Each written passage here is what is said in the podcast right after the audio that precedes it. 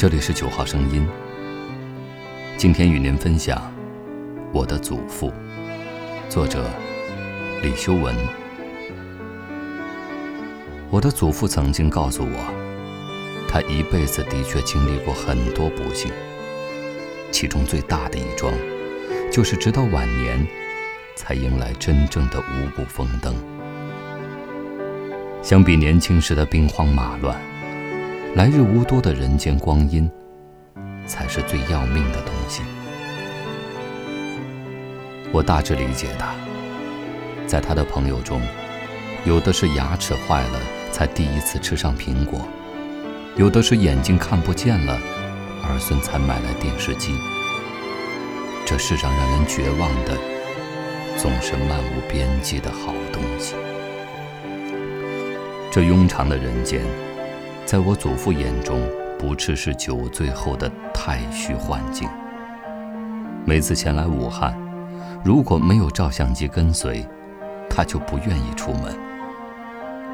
在红楼门前，在长江二桥上，在宝通禅寺的银杏树底下，这城市的无数个地方，都留下过他并不显得苍老的身影。每一张照片中，他都在笑，笑容热烈的与年龄不甚相称，恰与站在他身边的我形成鲜明的对比。他告诫我，不要愁眉苦脸，看看他，去年还写出过“大湖江水变春酒”的句子。他认为，即使放在李白的诗集里。也几乎可以乱真。他又告诫我，要向阿拉法特学习，即使死到临头，也要若无其事。这一次他是负气出门，原因是我父亲不让他做胃镜检查，于是他要来武汉找他的长孙。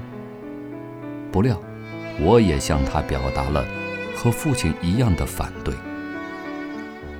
并且一再告诉他，对他这样一个年过九旬的老人来说，每顿饭只喝半斤酒是正常的。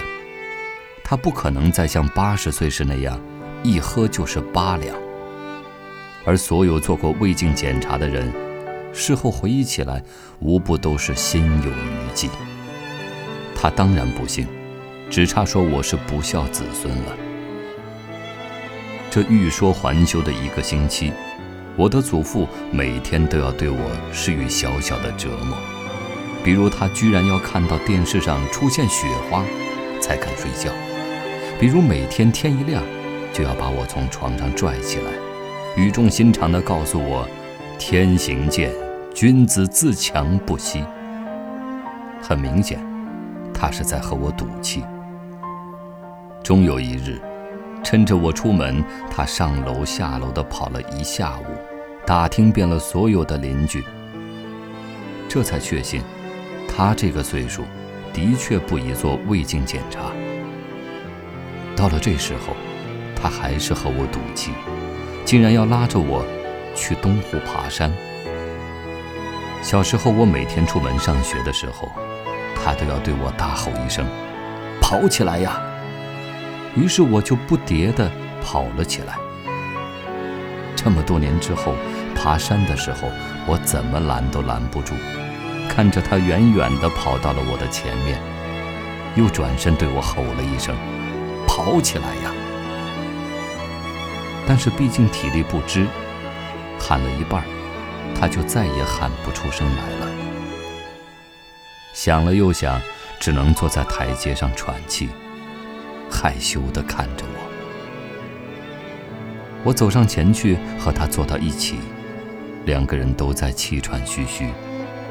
小小的战争宣告结束，我们迎来了温情脉脉的时刻。不知道何时起，他变成了一个听话的孩子，安安静静地坐在我身边，似乎还有满腹委屈。但他已经不用申冤。刹那之间，我全都了如指掌。无论怎么变着法子和我赌气，他其实都是在寻找生机。他只有弄出声响，身边的人才会注意到他的存在。只要他觉得有人注意到他，他就是快乐的。写诗也好，熬夜看电视也罢，这些都是他喝下的药。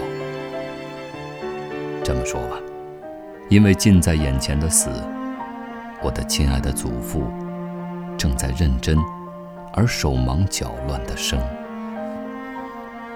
好说歹说，全都没用。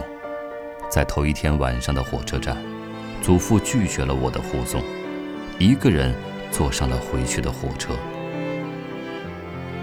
归途中，我突然想起了海子的诗：“苍茫夜色中，我的祖父和朋友都在人间赶路，上升的上升，下降的下降，坐车的坐车，徒步的徒步。”一如海子所说：“把石头还给石头，让胜利的胜利。